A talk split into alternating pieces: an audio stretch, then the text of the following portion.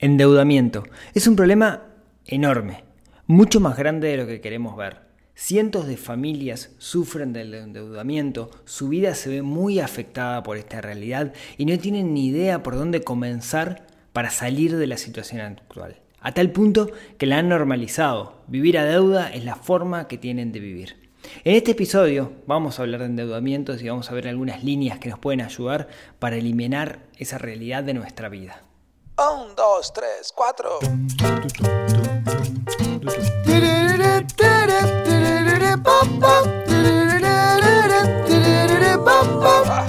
Neurona financiera, neurona financiera, neurona financiera, neurona financiera.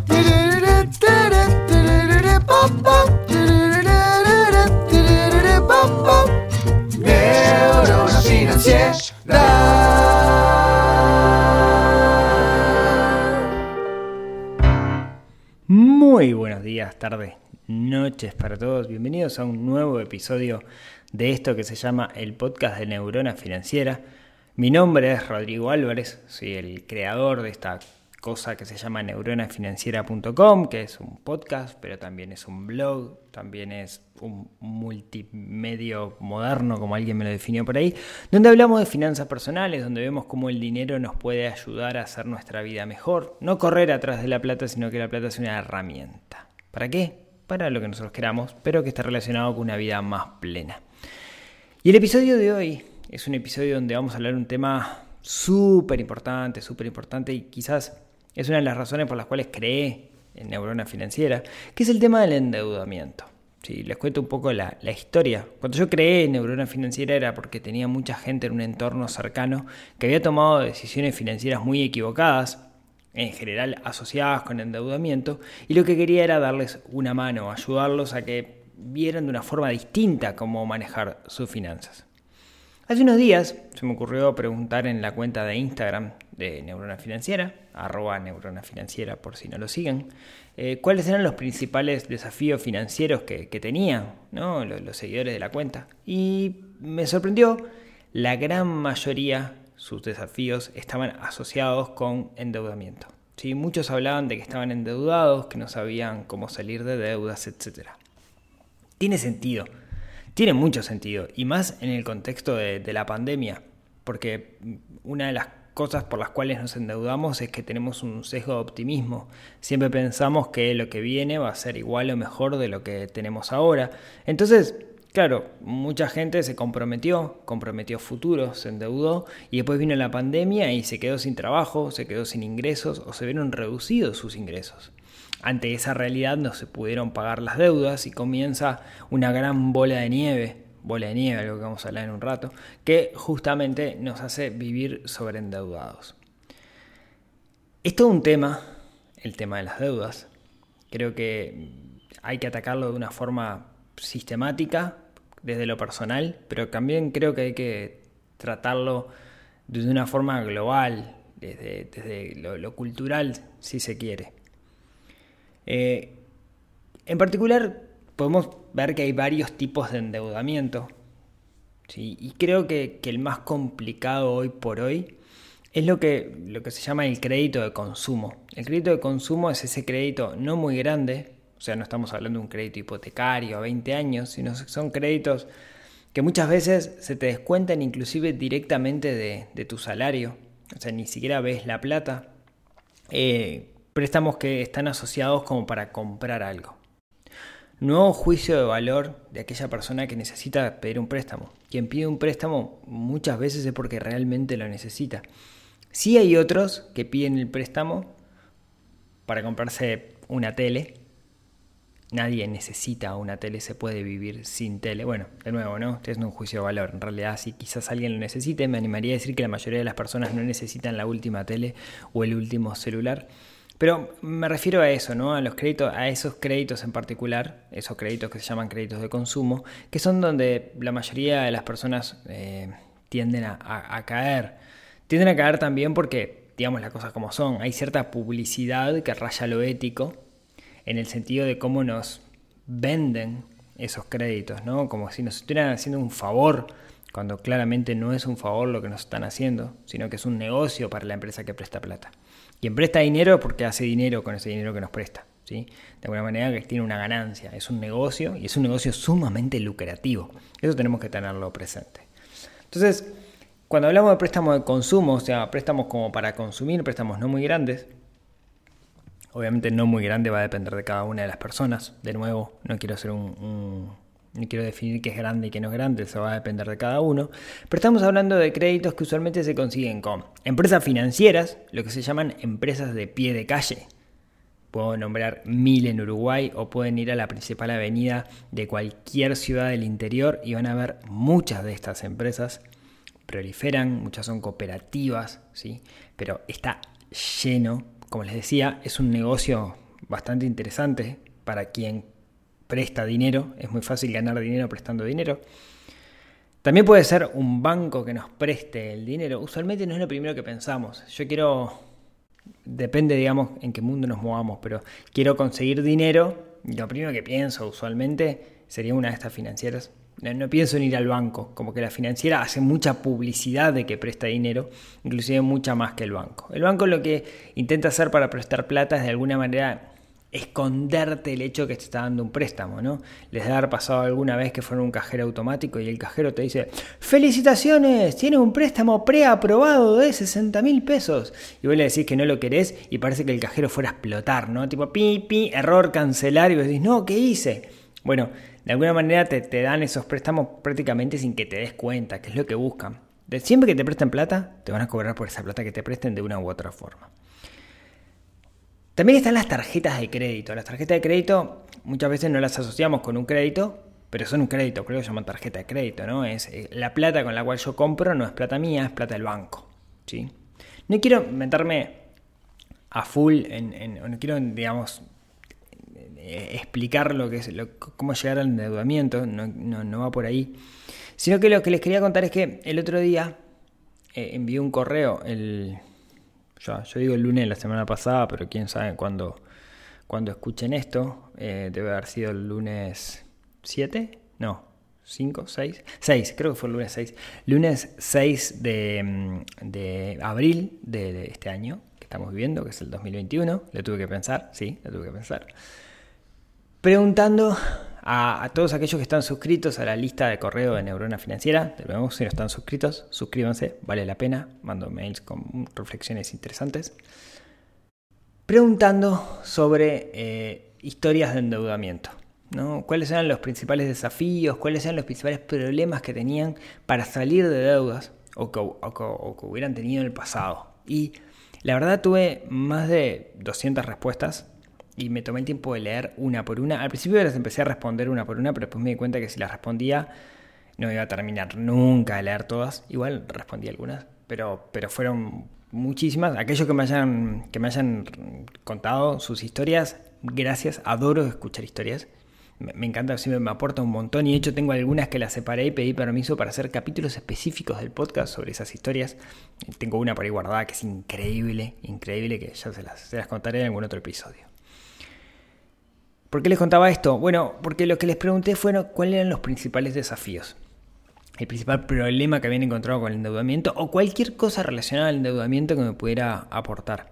Y, de todos esos mails, esos más de 200 correos aproximadamente, pude sacar algunos factores comunes. Cosas que, la mayoría están de acuerdo en que el problema del endeudamiento que han tenido con el endeudamiento viene por ahí. Entonces lo que quería contarles hoy era cuáles eran esos principales problemas que, me contaron. Entonces el, primero, que es súper recurrente, es uno que aquí en Uruguay le solemos decir la calecita. O la carretilla también le dicen en algún lado. Desconozco totalmente cómo se llama en otros países. Igual desconozco que calecita se llame calecita en todos los países de habla hispana. Dudo. Creo que calecita en España o en otros países es un tío vivo eso que da vueltas, ¿no? Eh, ¿Vieron? Caballitos que dan vueltas con musiquita, película de terror, payaso asesino, eso, eso, es una calecita.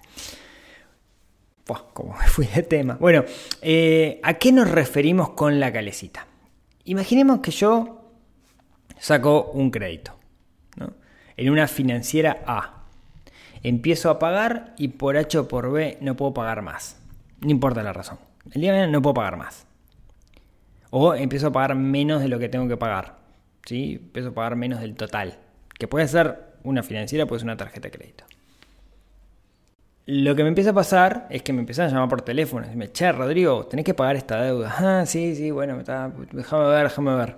Y me empiezan a llamar. Primero me llaman a las 3 de la tarde. Después me llaman, no atiendo más.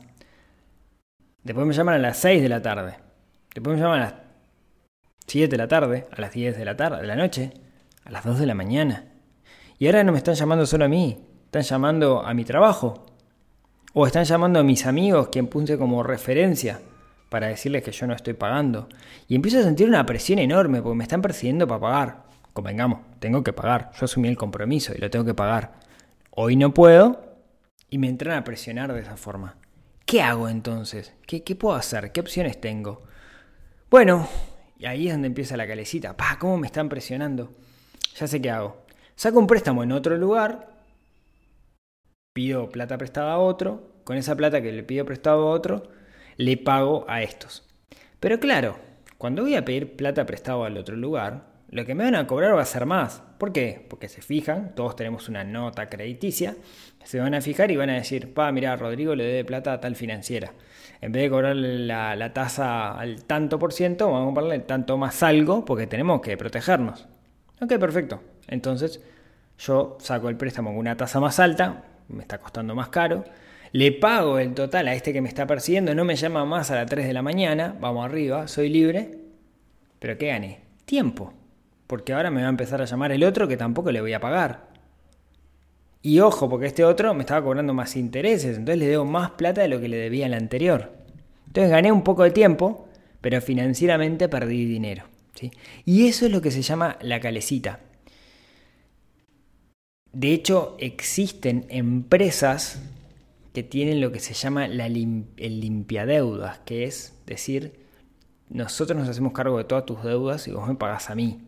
Usualmente financieramente son una mala idea, hay que bajar a los números, pero usualmente son una mala idea. Pero de alguna manera, ¿qué nos da cuando, cuando sacamos uno de estos créditos limpiadeudas? Y bueno, de cierta forma lo que estamos comprando es como cierta seguridad de no voy a tener 50 personas que me están llamando para pedirme, sino que ahora va a ser uno solo. ¿sí?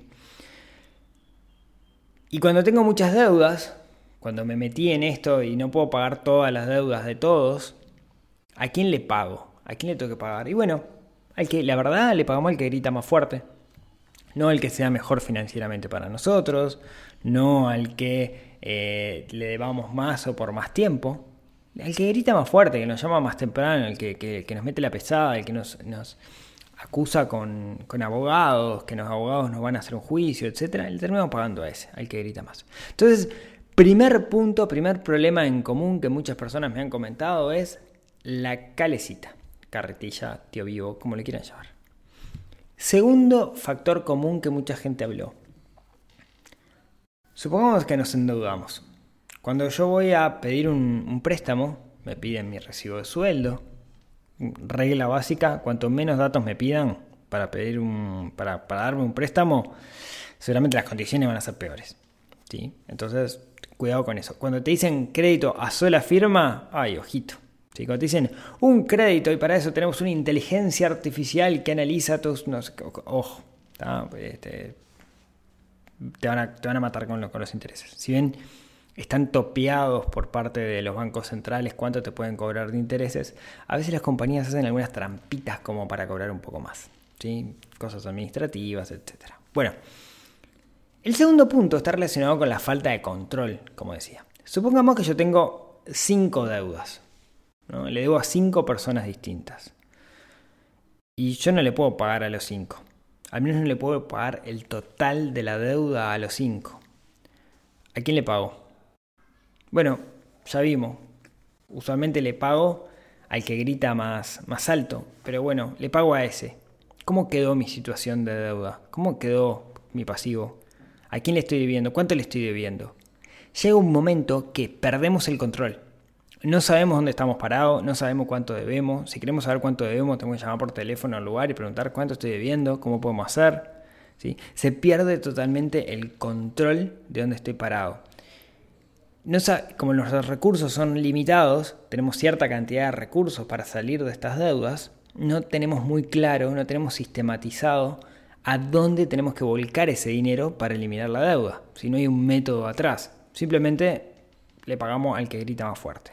Y por eso digo que tenemos una pérdida de control y esa pérdida de control nos hace tomar decisiones equivocadas. Cuarto punto, y este es bien interesante, es la vergüenza. Vergüenza de, admitir nuestra situación de endeudamiento con los pares, ¿no? Esto lo charlamos hace un tiempito cuando contaba el episodio de, de María, el episodio aquel de Mariana que estaba endeudada, creo que es el 140. Mariana tenía vergüenza porque había aumentado su nivel de vida y eso lo había hecho en costa del endeudamiento me sorprendió la cantidad de gente que me respondió sobre ese episodio diciendo, estás contando la historia de mi vida.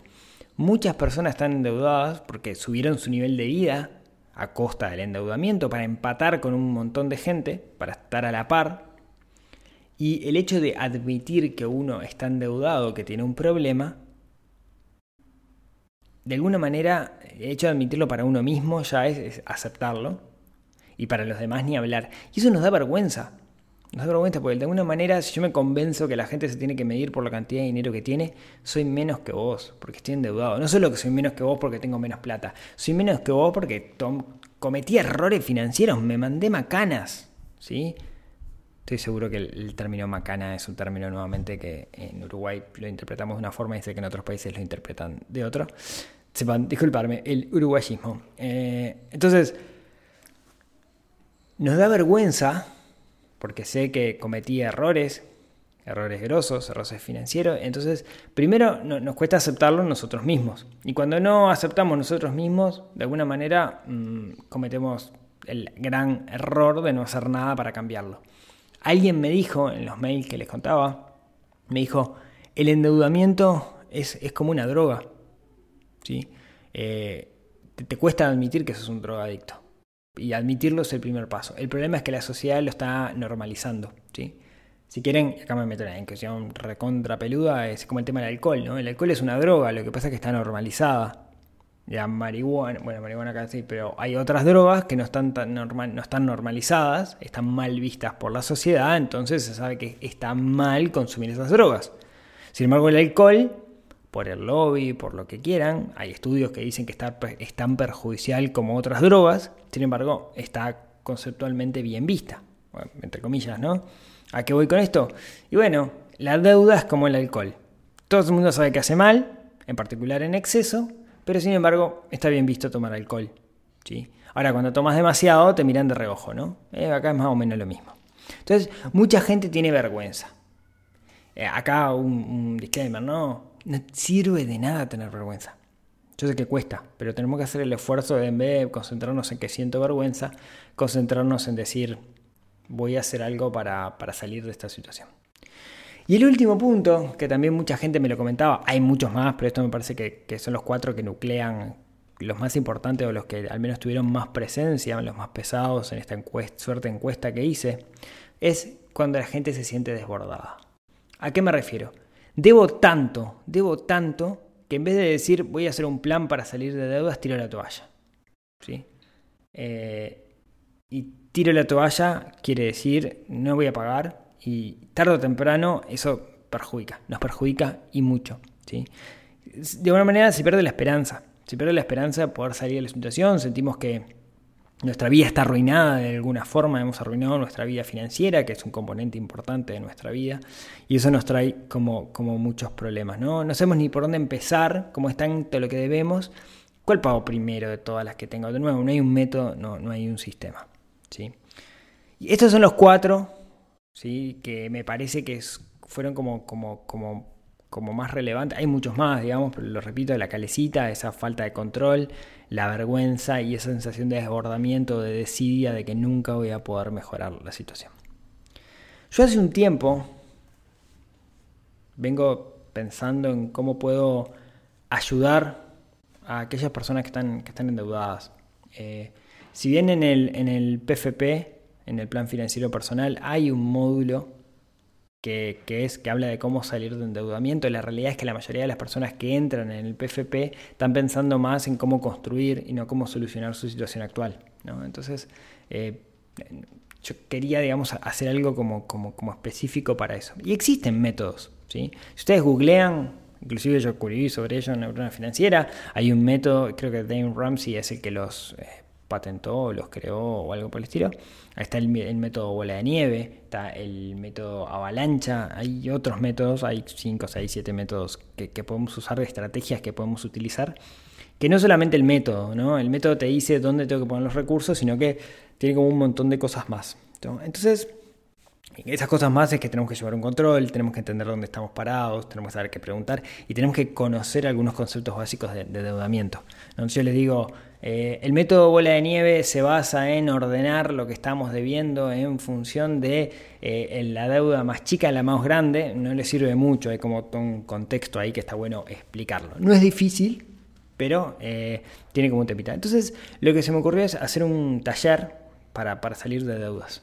El taller, ya lo hice, está, son videos, videos que están grabados que, están, ahora les digo dónde pueden acceder, pero la idea es videos que, están grabados, más o menos una hora de video explicando algunos conceptos básicos sobre el endeudamiento, explicando un método, teniendo una herramienta de software, yo digo herramienta de software, pero es una planillita con muchas fórmulas, que te explica, digamos, eh, te permite hacer proyecciones de futuro en función de cómo, cómo, qué método vamos a utilizar de los disponibles para poder eh, salir de las deudas y algunas herramientas como para no volver a caer nunca más en el endeudamiento.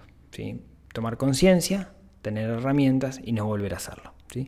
Este taller, como yo les decía, eh, está grabado, lo pueden hacer cuando, cuando quieran, pero lo que quiero aclarar es que no es un sistema mágico. O sea, no es, ja, me miro estos videos de una hora, me bajo esta planilla y ya está, salí de deuda.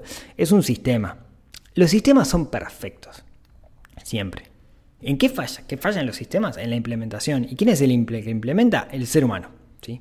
Entonces, ¿a qué voy con esto? Es que el que tiene que hacer el esfuerzo y el que tiene que tener la disciplina y la motivación para llevar este sistema adelante es aquel que está endeudado, aquel que quiere salir de deudas. El, sistema funciona, me parece una herramienta que está espectacular que nos permite organizarnos y sistematizar la forma en la cual voy a salir de deudas, pero tengo que poner recursos para eso. Y esos recursos eh, los tenemos que generar, pero lo interesante es que inclusive tenemos que saber cuál es el valor mínimo de recurso que tengo que dedicar semana a semana, eh, mes a mes para poder salir de las deudas. Eso es un valor y es un valor que se puede calcular. Es lo que yo, yo llamo el valor mínimo mensual.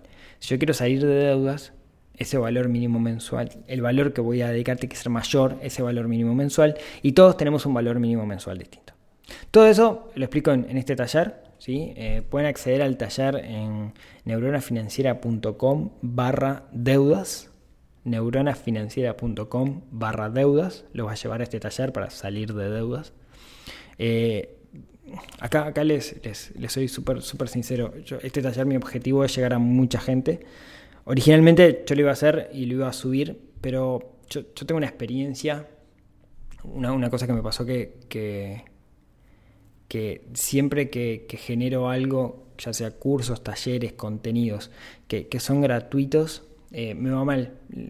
La gente no lo, no, lo valora y acá tiene, tiene, tiene mucho esfuerzo. Entonces tiene un precio, es un precio simbólico, ¿sí? Es un precio, van a ver que es un precio sumamente simbólico, pero quiero que sepan que, tiene, tiene costo. No está pensado para ganar dinero, sino que está pensado para que nos cueste algo, para realmente meterle cabeza al, al tema. Eh, el precio sube este viernes, o sea, eh, está disponible a partir de la semana pasada. Los que estaban suscritos a la lista de correo ya lo saben. Y el viernes sube valor, así que pueden aprovechar estos días para, para, para, para, anotarse. Bien, eh, de nuevo, neuronafinanciera.com barra, barra deudas. creo que es, que es un método que funciona, pero insisto, para hacerlo funcionar, el combustible somos nosotros. Entonces, si alguien, por ejemplo, no tiene ingresos y está en deudas, el método no sirve para nada, porque la clave es que tenemos que dedicar sistemáticamente cierto valor de dinero al sistema para salir de deudas. Y, y los balas van, van por ahí. Ojalá todos puedan, aquellos que estén endeudados, puedan aprovecharlo, puedan aprovechar la oportunidad. Va a quedar disponible en neuronafinanciera.com para que lo quiera anotarse más adelante. O sea, esto va a estar para, para siempre. Y eso es lo que quería contarles el día de hoy. Muchas gracias por acompañarme hasta acá. Eh, en particular, muchas gracias a todas esas más de 200 personas que me respondieron el correo para contarme su historia. Realmente hubo algunas que me conmovieron, sinceramente, eh, que, que, que, le comentaba a mi esposa, le decía, che, mira, mira, lee esto porque eran historias que eran, que eran increíbles. Así que muchas gracias por abrir el corazón conmigo. Les mando un abrazo fuerte y como siempre, si tienen ganas, nos vemos, nos hablamos, nos escuchamos el próximo miércoles con otro episodio que ayude a desarrollar esa neurona financiera que tenemos un poquito dormida y que tenemos la obligación de despertar porque, como aprendimos en el episodio pasado, las finanzas es un aspecto más, al igual que la salud y al igual que la sustentabilidad, es un aspecto más de la persona y es un aspecto que tenemos que trabajar para ser personas más felices, para vivir más tranquilos, para que este mundo sea un poquito mejor. Así que, queridos amigos, nos vemos el próximo miércoles y como siempre, cuídense mucho, en particular en estos días oscuros que nos ha tocado vivir. Les mando un abrazo. Chau, chau.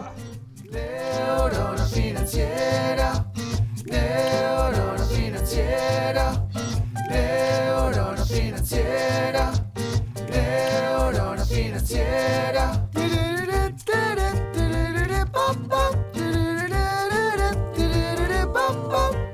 Neurona financiera.